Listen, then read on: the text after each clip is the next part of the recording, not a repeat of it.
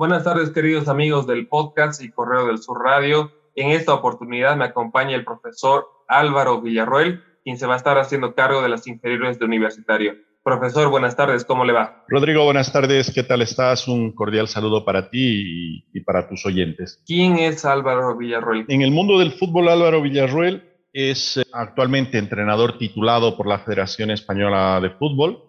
Tengo el nivel UEFA Pro. Eh, tengo otros cursos complementarios como un máster en dirección eh, deportiva Mm, tengo otro máster en, cuestión de metodología y adaptación del, método eh, español al fútbol internacional. Tengo cursos de scouting, de análisis táctico, etc. Entonces, he llevado adelante, he aprovechado mi, residencia en, España para poder eh, formarme académicamente. También es cierto que el mercado español es muy competitivo. Tienes que mantener un nivel académico muy elevado para poder estar a la altura de, todos los entrenadores eh, o de todos los competidores en el mercado, ¿no? Con lo cual constantemente te están obligando a esta actualización. Llevo en el fútbol, de, en el fútbol formativo y en el fútbol profesional y semiprofesional desde hace prácticamente 14 eh, años, 13, 14 años, eh, y bueno, para no hacer extenso el currículum, he recorrido en Bolivia por diferentes proyectos como el Club Aurora, donde he estado de director deportivo, el Club Wilstermann, donde he sido responsable de metodología, eh, la Federación Boliviana de Fútbol, donde me ha tocado desarrollar un puesto desde la dirección de desarrollo. Eh, y ahora, pues, mi, mi cuarto proyecto aquí en el país eh, cuarto proyecto más, extenso, digamos, eh, es universitario con, las categorías de formación, a partir del equipo reserva. Realmente uno no puede estar alejado del fútbol, Rodrigo. Vivo fútbol, como fútbol, sueño fútbol, bebo fútbol. Eh, mi vida es fútbol. De hecho, estoy a 10.000 kilómetros de, mi, de mi esposa por el fútbol. ella, ella reside en Madrid eh, aunque tengo familia aquí en Bolivia, mis hijos, mi nieto, mi mami, una parte de mi corazón también está en España, pero el fútbol me, tiene, me tiene aquí, con lo cual creo que no puedo alejarme mucho del fútbol y el, fondo que tienes en, mi, en mi pantalla eh, refleja eso. ¿Cómo comienza esta pasión por el fútbol? ¿En qué momento le comienza a picar ese bichito por este deporte tan lindo? Yo creo que como todo niño, ¿no? Empezamos con la pasión del fútbol muy pequeños, a tempranas edades. Eh, básicamente en el colegio empecé jugando a los seis años que yo recuerde. Mis primeros partidos eran los días sábados, cuando jugábamos el turno de la mañana contra el turno de la tarde. Eh, luego poco a poco pues nos fuimos... Eh, eh, metiendo más en el fútbol organizado. el, colegio inscribió un equipo en la asociación, teníamos nuestros entrenadores, empezamos a, empezaron a organizar los equipos y bueno, empecé en Salesianos Don Bosco y, y la pasión ha continuado desde entonces hasta ahora. ¿Por qué decidió ser estratega? ¿Por qué ser director técnico? Yo me fui a vivir a España hace 20 años aproximadamente vamos para camino del, año 21. Y cuando llegué yo a España jamás pensé de que podía volver al, mundo del fútbol. Eh, pensé que mi vida iba a ser trabajar, trabajar, trabajar, como, como toda persona que, que emigra de su país. Pero de repente un golpe de suerte hizo de que en unas Olimpiadas internas de la empresa donde yo trabajaba, un compañero me viese jugar fútbol de salón y me preguntó si yo había tenido un pasado en, la parte futbolística y le dije que sí, que había tenido unos cuantos años eh, como jugador de fútbol y me dijo, sí, se nota porque marcas una diferencia, tienes una forma de entender el juego distinta a la de los demás. Y me invitó a pertenecer a un equipo de categoría regional de Madrid, donde él era entrenador y me dijo, yo soy entrenador en este equipo, pues te invito a que te unas a mi equipo. Y de esa manera me federé nuevamente y volví al mundo del fútbol.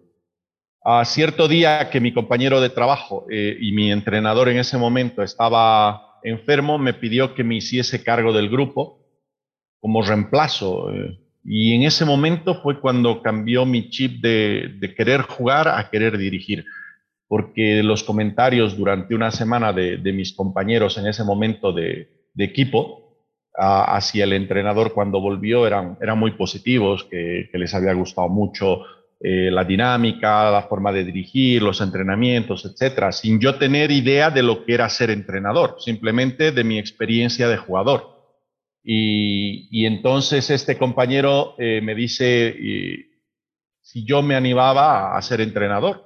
Él me ayudaba a ingresar en la federación, en la escuela de la federación, porque tenía un par de contactos que podíamos aprovechar, lo cual pues fue una, una puerta gigante que se abrió para mí y desde ese momento pues retorné al mundo del fútbol con otra visión, con otra forma de, entender el juego y, con mucho que aprender. ¿Cómo fue el proceso hasta llegar a ser entrenador eh, UEFA Pro, esa categoría, la máxima que entrega la Confederación Europea? Para ello también se exige eh, varios requisitos. La parte más complicada es cumplir los requisitos para, para ir avanzando y capacitándote en, los niveles eh, más avanzados. Cuando yo decidí por el mundo del fútbol, tenía que pasar una vez inscrito en el curso de entrenador en el, en el nivel 1 tenía que pasar un curso, perdón, unas pruebas de aptitud, aptitud física, aptitud técnica, aptitud táctica. Eh, en ese momento yo estaba todavía en activo, jugaba, jugaba al fútbol en el equipo de, de, mi compañero de trabajo, físicamente me encontraba muy bien eh, y jugaba los partidos de este equipo y a los fines de semana a veces uno, a veces dos partidos. Desgraciadamente, la semana antes de, iniciar las pruebas de aptitud, eh, una, una lesión bastante seria. Eh, tuve una luxación del dedo gordo del pie una mala entrada de un, compañero y final un mal diagnóstico, no se dieron cuenta de que tenía realmente una, fractura en el dedo gordo. Yo no me quería perder las pruebas de aptitud por ningún motivo porque era mi, sueño estar nuevamente en el mundo del fútbol. De un amigo fisioterapeuta que, que me infiltró el dedo para las pruebas, no sentía dolor y una vez terminadas las pruebas, pues terminó el dedo gordo tan inflamado que parecía mi cabeza. Eh, pero gracias a Dios pude obtener una, buena, una buena calificación en las pruebas.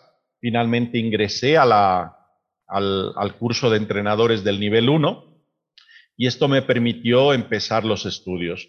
Eh, a partir de ahí, el sacrificio fue eh, por la parte de la, de la adaptación a la metodología, sobre todo en, en las prácticas cuando nos tocaba realizar prácticas para la técnica, para la táctica, para la parte física, mis compañeros tenían muchísima facilidad diseñando ejercicios con métodos globales, con métodos integrales, cosa que para mí era muy complicado porque yo estaba acostumbrado a métodos fragmentarios, métodos analíticos, como había entrenado toda la vida aquí en Bolivia. Y esta situación me obligó a hacer un sobreesfuerzo tratando todas las noches de, aprender por mi cuenta, eh, de manera empírica, pues diseñando ejercicios para una cosa, para otra cosa, para un fundamento.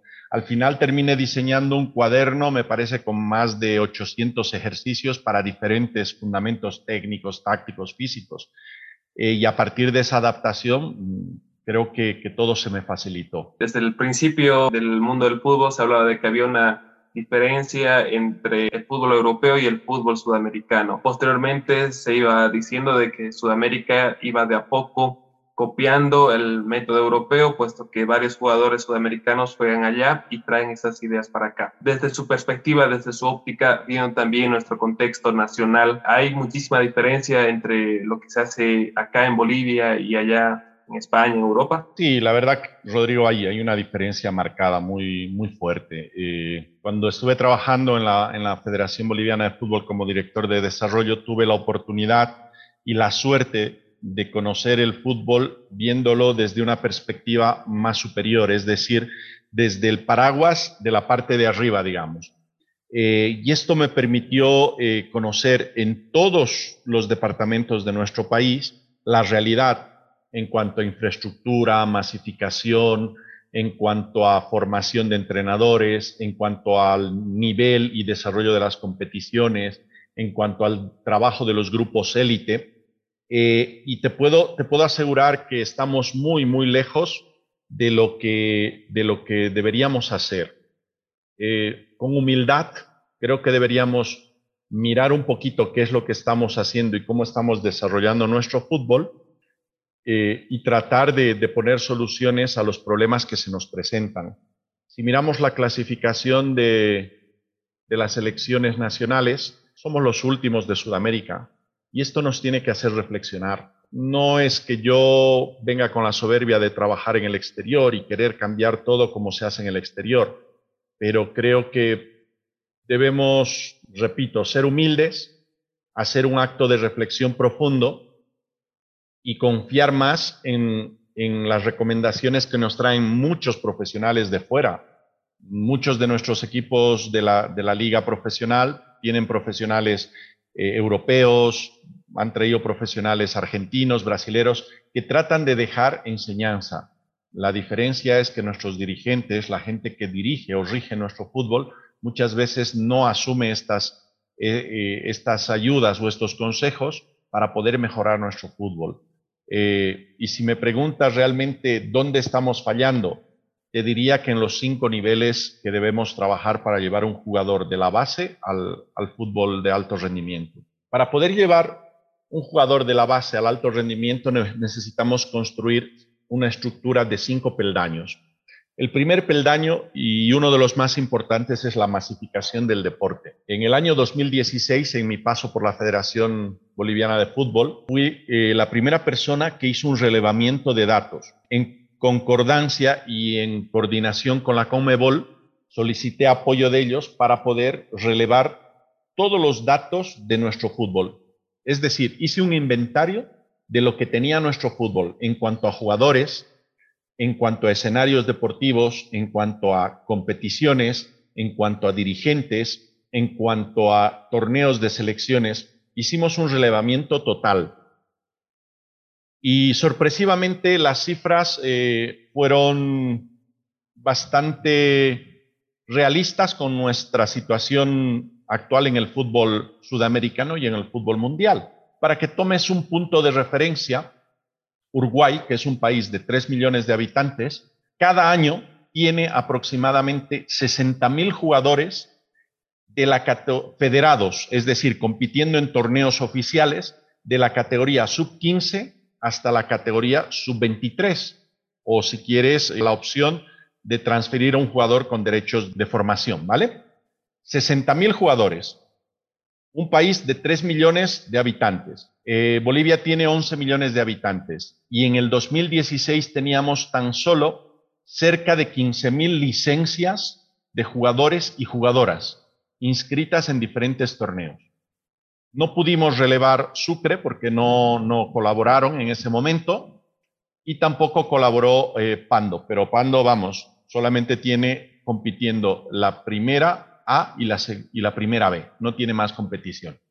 Pero 15.000 eh, licencias de jugadores y jugadoras para un país de 11 millones de habitantes nos da una cifra de talentos muy baja para poder elegir a los mejores. Y si te cuento ya el número de competiciones y la duración de competiciones que tenían, que tenemos en cada una de las asociaciones, la situación es mucho peor todavía las asociaciones que más competición dan a sus categorías menores o a sus equipos de formación son Tarija y Santa Cruz. Y si tú te pones a mirar eh, los jugadores profesionales de la liga, ¿de dónde provienen? La mayoría provienen de Santa Cruz y como segundo proveedor, Tarija. Qué coincidencia, ¿verdad? Que las ciudades donde más competición hay, donde más tiempo dura una competición, sean los que más jugadores aportan. Entonces, ese es el primer escalón, la parte de la masificación. El segundo escalón eh, pasa por la formación, eh, la formación de los entrenadores. Deberíamos tener entrenadores bien capacitados para poder generar jugadores mm, o buenos prospectos para llegar al alto rendimiento. Eh, y ahí tenemos otro problema. La federación hace un año o hace año y medio tan solo, ha podido implementar lo que es el, CIEF, que es el Centro Integral eh, de Formación de Entrenadores, eh, pero con graves, mm, digamos, falencias. No llega a todos los rincones del país. El CIEF funciona en La Paz, funciona en Cochabamba, funciona en Santa Cruz.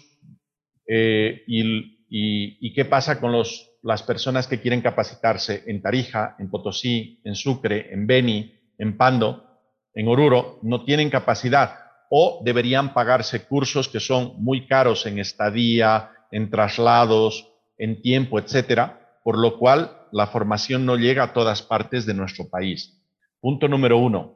Punto número dos, tenemos graves problemas en cuanto al manejo de, metodologías. No hay unos criterios unificados desde la federación que permitan darle la identidad a nuestro fútbol boliviano mucho decimos y mucho hablamos de que va a venir el entrenador Farías o va a venir el entrenador X o el entrenador Y y nos va a dar la identidad desde el primer equipo. Esto es falso. La identidad se va generando desde las bases, donde queremos que se entrene con ciertas pautas similares, donde queremos que se juegue de cierta manera similar. ¿Para qué? Para que todo el mundo, cuando pueda ir a una selección, no hayan incongruencias. Entonces, esta situación la tiene que corregir la federación y ojalá estén trabajando en ello. Ese es el, segundo escalón. Luego pasas por un tercer escalón que es la infraestructura. Creo que en el tema de infraestructura, pues eh, hay ciudades como La Paz, donde se carece de infraestructura en la parte del centro, pero eh, hay zonas como el Alto, hay zonas como la zona sur de La Paz, que tienen canchas suficientes para poder desarrollar el fútbol boliviano en La Paz. Problema, la gente está acostumbrada a jugar pues, cerca de su casa, a la vuelta de la esquina, y no quieren desplazarse.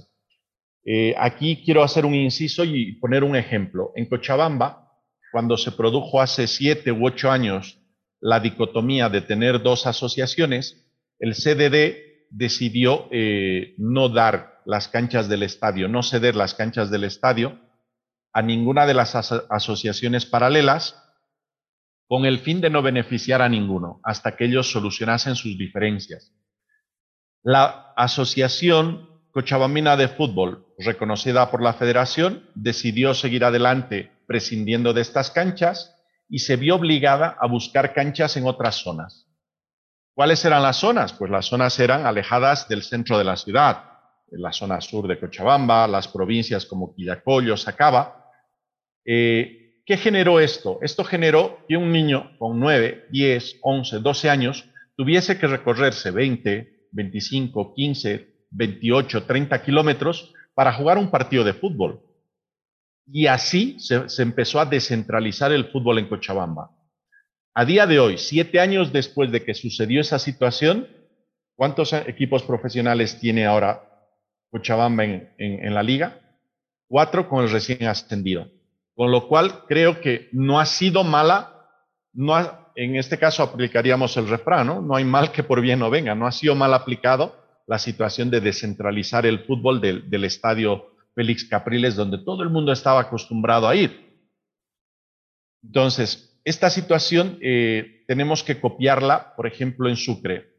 Eh, una vez que yo asumo las responsabilidades en, el club, eh, hablando con padres de familia, hablando con entrenadores, con dirigentes, todo el mundo eh, me, dice exactamente lo mismo, que no podemos descentralizar tanto el trabajo del club porque la gente no va a ir. Es que tenemos que acostumbrar a la gente a poder desplazarse a donde podemos tener condiciones de entrenamiento.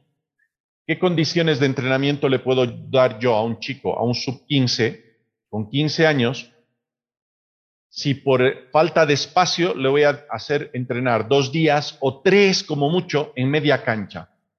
¿Cuándo van a hacer el funcionamiento colectivo? ¿Cuándo van a aplicar los grandes principios en espacios grandes como un campo completo? Entonces, tenemos que tratar de hacer entender esto a los profesores, a los dirigentes, a los padres de familia, para que la formación de nuestros chicos vaya mejorando. Pero no solo la formación de los, de los chicos, sino también la de los entrenadores. que es, como te decía, el segundo pilar. El tercer pilar, la infraestructura. Hay un cuarto pilar que para mí es el más importante y que es en el que más carencias tenemos a nivel nacional. El cuarto pilar es la competición. Un niño que entrena todo el año, jamás vas a saber si tiene evolución o no tiene evolución. Es como si yo te pongo a ti a estudiar constantemente, eh, no sé, cualquier asignatura y nunca te evalúo. No voy a saber en qué nivel de conocimiento estás tú. Con lo cual, para que un niño pueda evolucionar, para que un entrenador pueda evolucionar, necesita competir. ¿Qué tiempo necesita competir? Pues mira, los estudios dicen que deberían competir mínimo entre 5 y 6 meses. ¿Por qué? ¿Cuál es el motivo para que un entrenador, un niño, deba competir mínimo entre 5 y 6 meses? Porque está estudiado de que una idea de juego, una mecanización de patrones de juego, se puede conseguir entre 3 y 5 meses. Los grupos más avanzados, los grupos más adelantados, un nivel cognitivo, técnico, táctico elevado, pues lo consiguen en tres, tres meses y medio, cuatro meses. A los grupos que les cuesta un poquito más el poder asimilar todos estos conocimientos, pues tardan cuatro meses y medio, cinco, seis meses en asimilar todo este conocimiento. Y una vez que asimilan el conocimiento, hay que perfeccionarlo, es decir, hay que corregirlo, seguir generando todo lo que se hace bien, debemos seguirlo repitiendo y todo lo que se hace mal, debemos corregir y cambiar. Por eso deberían durar nuestras competiciones un mínimo de seis meses. Es más, la FIFA cuando tú solicitas dinero para organizar, torneos, te dice, oye, ¿y cuánto va a durar el torneo? Si no dura mínimo seis meses y participan mínimo ocho equipos, no te da dinero, no te da un solo centavo. ¿Por qué? Por este, por este motivo que acabo de explicar. Entonces, eh, el grave problema pues las competiciones desde la sub 7 hasta la sub 19, ¿cuánto suelen durar? ¿Tres meses? ¿Cuatro meses? Exceptuando en Santa Cruz, donde la competición está entre los 8 y los 10 meses en todas las categorías. En Tarija, entre los 7 y los 9 meses en todas las categorías. ¿Vale? Luego el resto del país, tres meses, cuatro meses, cinco meses, exagerando. ¿Vale? Ese es el cuarto, el cuarto nivel que deberíamos construir. Y el quinto nivel es la gestión y el trabajo de grupos de élite. ¿Qué son los grupos de élite? Pues a nivel nacional los grupos de élite son las elecciones. A nivel departamental los grupos de élite son eh, las selecciones departamentales. Y a nivel de los clubes, los grupos de élite son los equipos, pues la sub-15, la sub-17, la sub-19, la reserva, que participan o deberían participar en torneos de larga duración para esta formación. Con lo cual, pues, si tú analizas de estos cinco puntos o estas, estos cinco pilares que he explicado, cuántos desarrollamos adecuadamente en nuestro país, cuántos desarrollamos adecuadamente en nuestras regiones, creo que no desarrollamos ninguno a cabalidad. Hay que ser consciente de una situación. Punto número uno. Un equipo profesional, ¿cuántos partidos desarrolla en toda una temporada? Antes de este 2021, estaban jugando aproximadamente 44 partidos al año. Eh, para preparar esos 44 partidos, ¿cuántos días entrena un jugador? Prácticamente seis días, de lunes a sábado, y luego juega su partido o el domingo o el sábado. ¿no? Tú vas hacia abajo, que es la categoría sub-19, que es de donde salen la mayoría de los jugadores juveniles, y empiezas a analizar ¿Cuántos entrenamientos en condiciones tienen los equipos sub-19? El más afortunado, cuatro días por semana, más su partido el fin de semana. lo normal es tres días por semana, más el partido. ¿Cuánto duran los entrenamientos de los jugadores de primera división? Habitualmente entre 90 y 120 minutos. ¿Cuánto duran los entrenamientos del juvenil? habitualmente exagerando 90 minutos, exagerando. ¿Por qué? Porque los equipos, los clubes, las escuelas no tienen dinero para pagar los alquileres de los campos, no tienen esa infraestructura necesaria. Bien, ¿cuántos partidos juegan los chicos juveniles? En Sucre no tengo la estadística eh, exacta, pero no pasan de 25 partidos al año.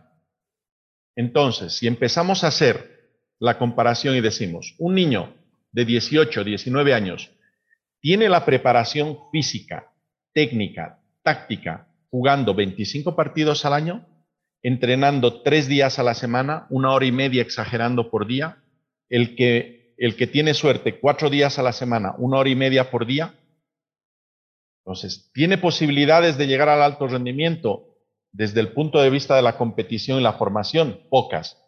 Desde el punto de vista físico, tenemos unas carencias porque nuestros hábitos de alimentación no son muy buenos.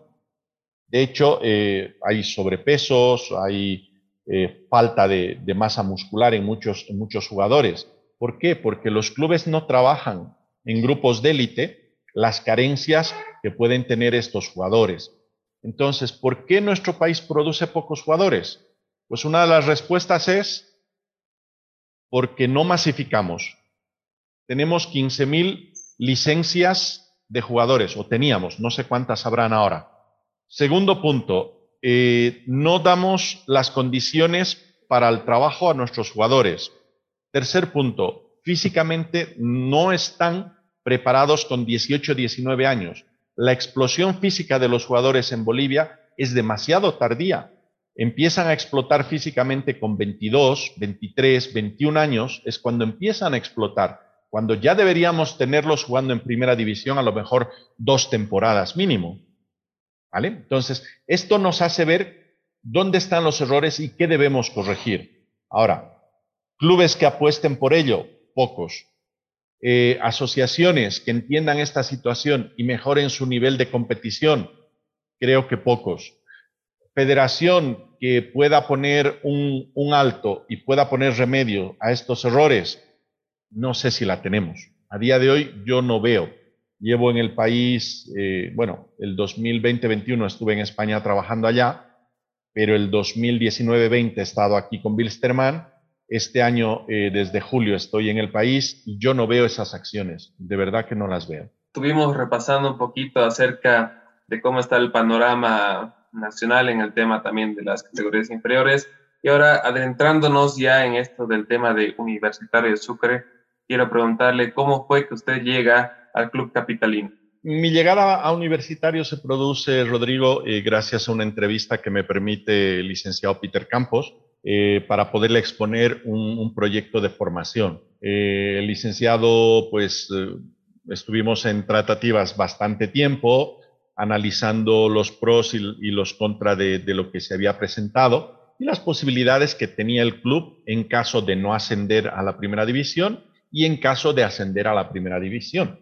Entonces se analizaron las dos alternativas y al final el licenciado decidió apostar antes de ascender a la primera división, apostar por el proyecto y, darme la oportunidad de, colaborar con, Universitario a cambiar un poco la realidad que tiene el club en cuanto a la formación. Bueno, la relación con, el licenciado Peter es eh, la máxima autoridad del club como presidente, por supuesto, es a quien nos debemos como, como la MAE dentro del club.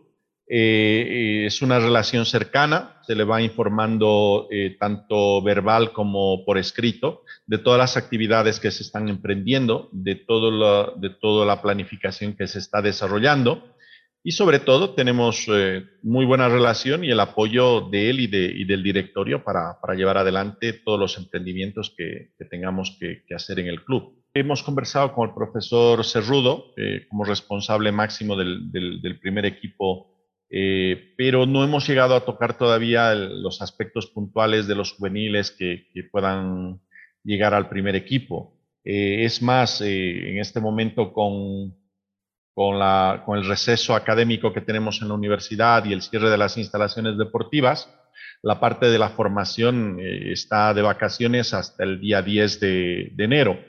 Sin embargo, eh, por la premura de, tener preparados y listos a los chicos jóvenes que el profesor Cerrudo pueda observar para, convocarlos al primer equipo, eh, yo debo retornar a Sucre este día lunes para poder iniciar estos trabajos. Ahora quiero preguntarle por la metodología que se va a manejar en las inferiores del club, puesto que también en estas entrevistas que habíamos realizado nos comentaba el propio presidente Peter Campos que se manejaba una metodología diferente de entrenador a entrenador, es decir, que de la sub 5 le enseñaba una cosa al muchacho y el de la sub 7 ya variaba completamente. Entonces, tengo entendido que usted ha estado fijando también el lineamiento que se va a seguir para que desde la sub 5 hasta si se puede llegar al primer equipo, la metodología sea la misma. Rodrigo, la idea es básicamente esa, eh, el tener eh, las mismas pautas de entrenamiento, las mismas pautas e idea de juego.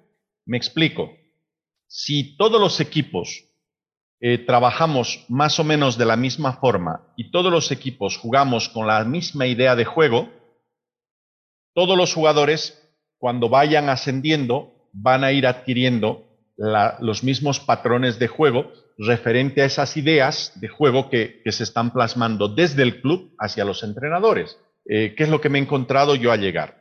Yo me he encontrado al llegar al club en la evaluación inicial, pues que eh, un entrenador de la categoría X tiene una idea de fútbol y trabaja con esos niños según su visión de fútbol.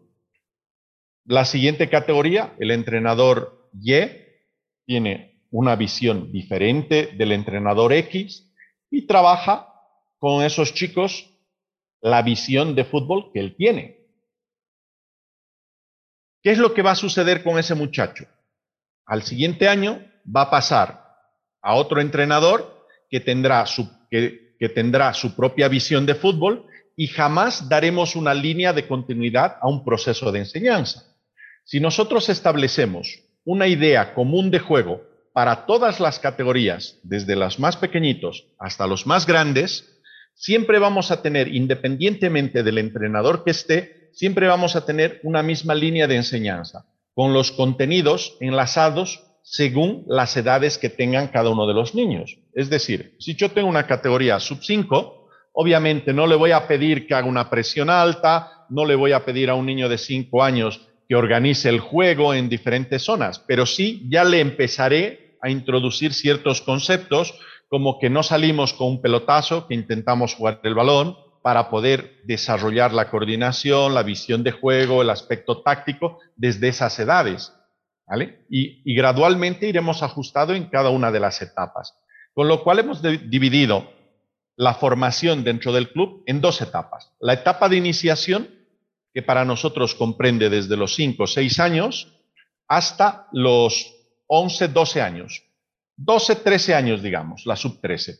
Y la etapa de perfeccionamiento que será de los 15 años a los 19 años, donde trabajaremos de una, con un modelo mucho más competitivo, donde el resultado sea muy importante. En la primera etapa de iniciación, el resultado no será lo más importante. Lo más importante será el realizar el trabajo para conseguir este jugador que estamos pretendiendo. De manera muy concreta, voy a otra pregunta. ¿El Club Universitario de Sucre tiene la infraestructura adecuada para desarrollar las categorías inferiores? Mm, te puedo decir de que contamos con la infraestructura básica. No contamos con toda la infraestructura, pero creo que eh, este es un primer paso que estamos dando. Primero, porque vamos a unificar criterios de enseñanza. Segundo, porque vamos a tener una misma metodología. Tercero, porque vamos a disponer de, eh, de una misma forma de enseñanza en contenidos para todos nuestros chicos. A partir de ahí, iremos dándole eh, los diferentes insumos y equipaciones que sean necesarios. Te adelanto eh, una primicia en las categorías formativas del club necesitamos contar con dos campos de juego.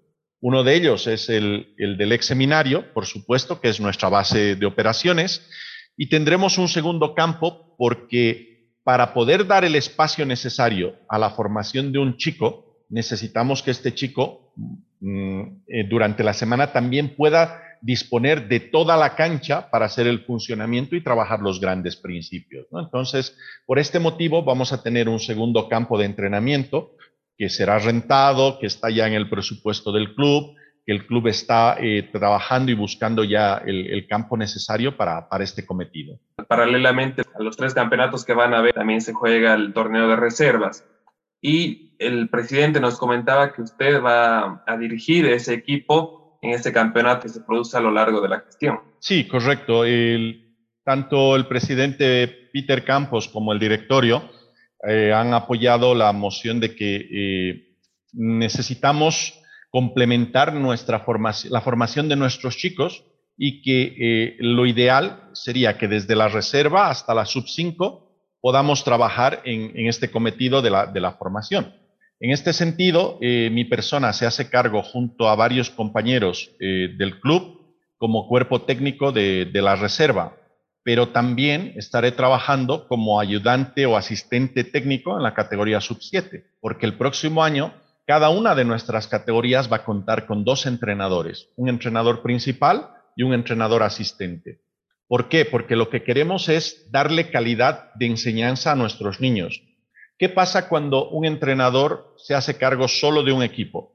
Pues ese entrenador solo va a atender o lo que más va a atender son los grandes principios, es decir, los principios colectivos, pero no va a poder realizar todas las correcciones individual, individuales que se necesitarían. Por lo tanto, no va a poder hacer la mejora en niños que estén pudiendo eh, equivocarse en gestos técnicos, en aspectos tácticos.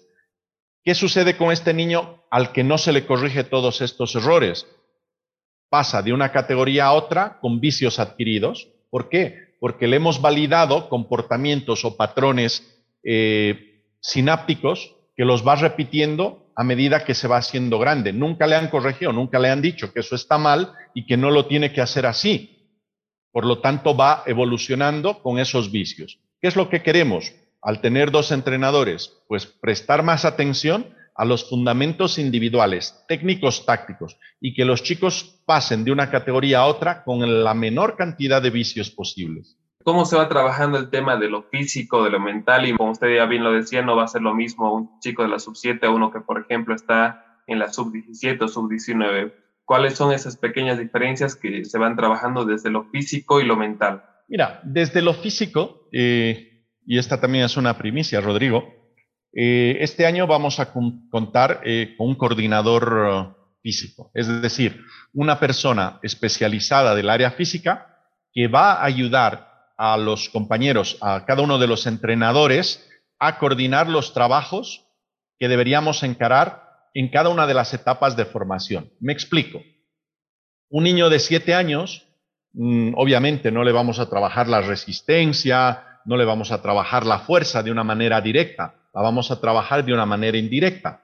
¿Cómo deberíamos trabajar esto? Pues nuestro coordinador físico va a supervisar, va a coordinar con cada uno de los entrenadores ejercicios, eh, trabajos específicos para estas áreas de motricidad, de coordinación, etc.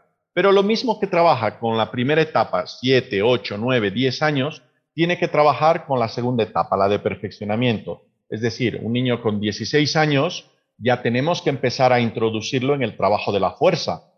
Por lo tanto, tendremos que empezarlo a introducir en el gimnasio con trabajos específicos, cargas específicas que tenemos que saber dosificar y para ello tendremos un profesional que ayudará a nuestros entrenadores eh, en, esta, en este aspecto para no generar ningún tipo de lesión en nuestros jugadores.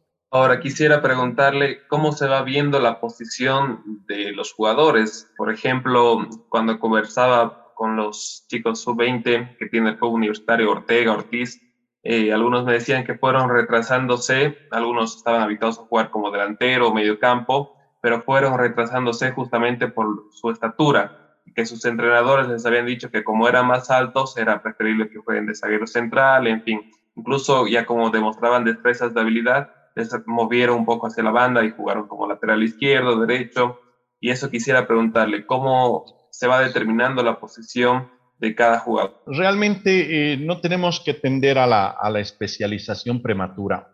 La especialización prematura se da cuando eh, de repente tú tienes un niño de nueve años y solo le ves jugar de lateral derecho, ¿no? No, porque es que el entrenador lo ve como lateral derecho. Sí, pero el entrenador lo ha probado como marcador central, el entrenador lo ha probado en el medio campo, el entrenador lo ha probado en la delantera, eh, qué condiciones más le podríamos dar a ese niño para encontrar realmente las capacidades o talentos que le permitirían desarrollarse adecuadamente en el fútbol. Por eso es que hasta los 11, 12 años nos recomiendan que no especialicemos a los jugadores, nos recomiendan que los rotemos por todas las posiciones o por la mayor cantidad de posiciones posibles para que a partir de los 15 años ya podamos hacer una mayor especialización en la etapa de perfeccionamiento, ¿no? Es decir, a los 14, 15 años inicia el desarrollo de la fuerza física. Y ahí es donde realmente se equiparan muchas, muchas situaciones. Es decir, el niño que era buenísimo con 11, 12 años y con la pelota mm, tomándola desde su área, terminaba en el área contraria marcando un gol después de eliminar a los 10 contrarios, pues eso ya no se produce. ¿Por qué? Porque eh, las destrezas físicas, las destrezas condicionales empiezan a nivelarse.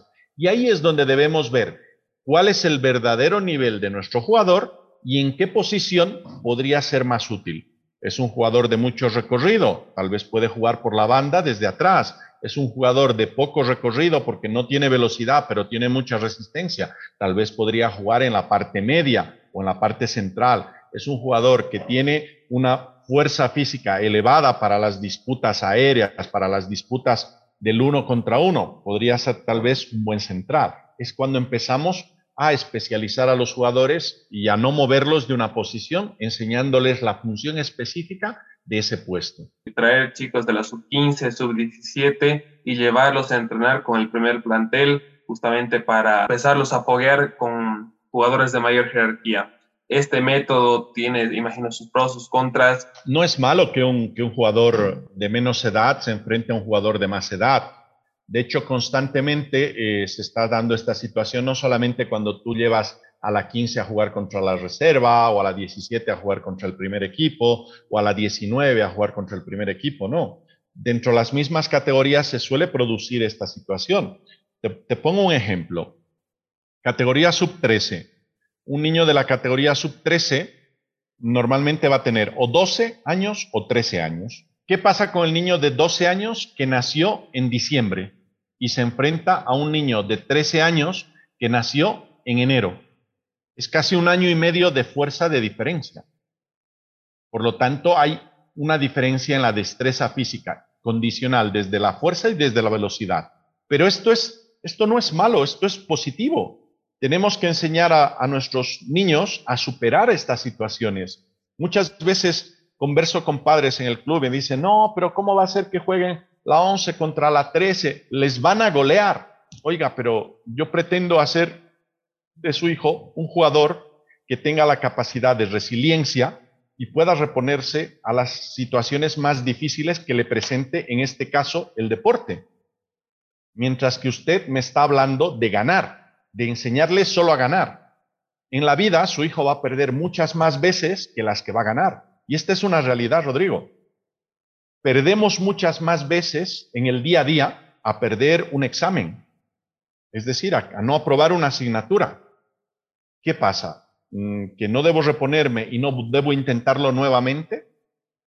Mm, en la vida probablemente alguna vez puedo reprobar un curso y, no aprobar y aplazarme.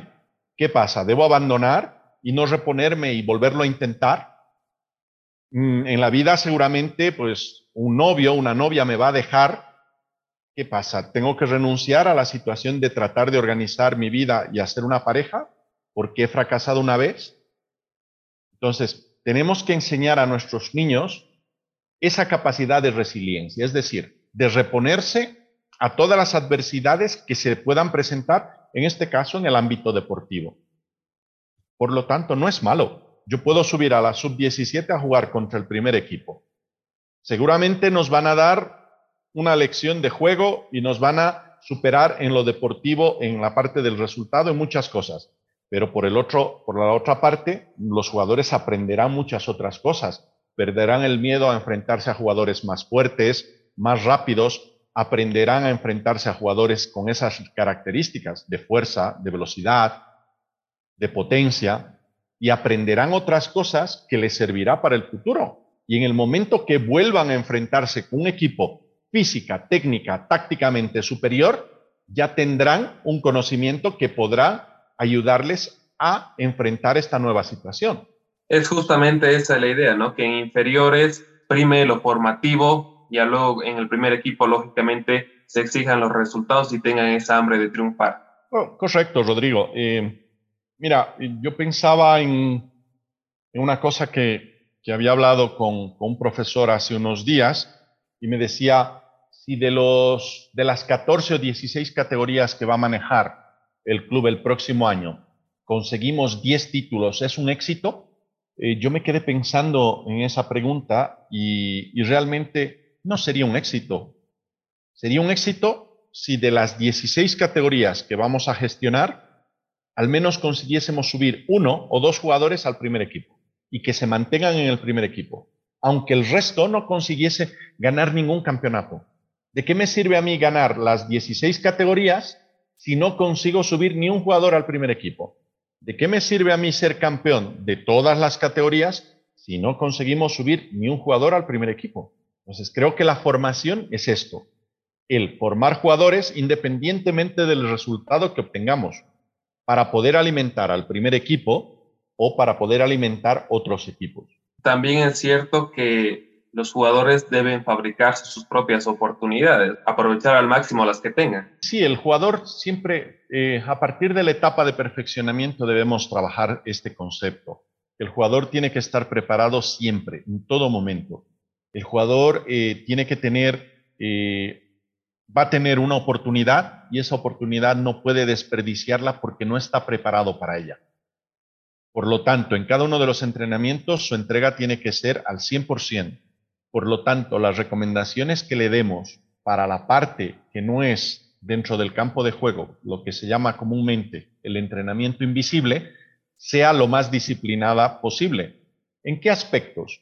En el aspecto de dormir bien, descansar buenas horas para no generar eh, gordura, para poder generar una regeneración correcta y que podamos estar preparados para un nuevo esfuerzo en el, en el día siguiente con otro entrenamiento al 100% para poder generar una recuperación adecuada, alimentarse bien, evitando pues cierto tipo de alimentos, cierta exageración en determinados tipos de alimentos, lo cual en nuestro país no es fácil, no es fácil. Pero eh, si un jugador quiere llegar al alto rendimiento, tiene que tratar de seguir estos consejos y estas recomendaciones. Por lo tanto, respondiendo a tu pregunta, ¿tiene que estar preparado para aprovechar esas oportunidades? Sí. ¿Cómo? Pues siguiendo todos los pasos que le marcan los entrenadores. Ya para cerrar esta entrevista, le dejo el micrófono, la invitación correspondiente a todos aquellos muchachos que quieran ser parte del club universitario, a los padres de familia, igual que quieran que sus hijos formen parte de las categorías inferiores del club y si tienes algo más que acotar, adelante. Gracias, Rodrigo, por la entrevista. En primer lugar, agradecerte a ti por, por esta oportunidad. Y sí, me gustaría dirigirme a, a los, eh, a los papás, a los chicos que tienen el, deseo de llegar al, fútbol de alto rendimiento. Universitario tiene un proyecto en el que eh, nuestra base fundamental va a ser el jugador chuquisaqueño. Eh, queremos destacar el talento del jugador chuquisaqueño. En esta primera etapa de, este proyecto, eh, nos vamos a centrar en perfeccionar nuestra, nuestra metodología en el área local, es decir, en Chuquisaca. Nuestra siguiente fase tratará de llegar con la marca universitario a zonas un poco más alejadas, alejadas que pueden ser provincias de Chuquisaca inclusive otros departamentos. Y en un futuro, en una tercera fase, buscaremos expandir la marca hacia, hacia residentes que estén en el exterior, Brasil, Argentina, Estados Unidos, España, a través de franquicias.